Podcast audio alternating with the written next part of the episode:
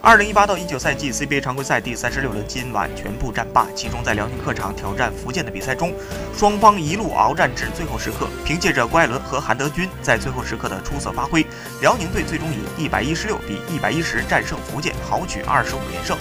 末节比赛十分焦灼，福建不断追进比分，关键时刻郭艾伦大发神威，连得五分并送出关键助攻，助韩德君扣篮杀死比赛。参加本场比赛的球员当中，辽宁队的郭艾伦和福建队的王哲林都是 MVP 的热门人选。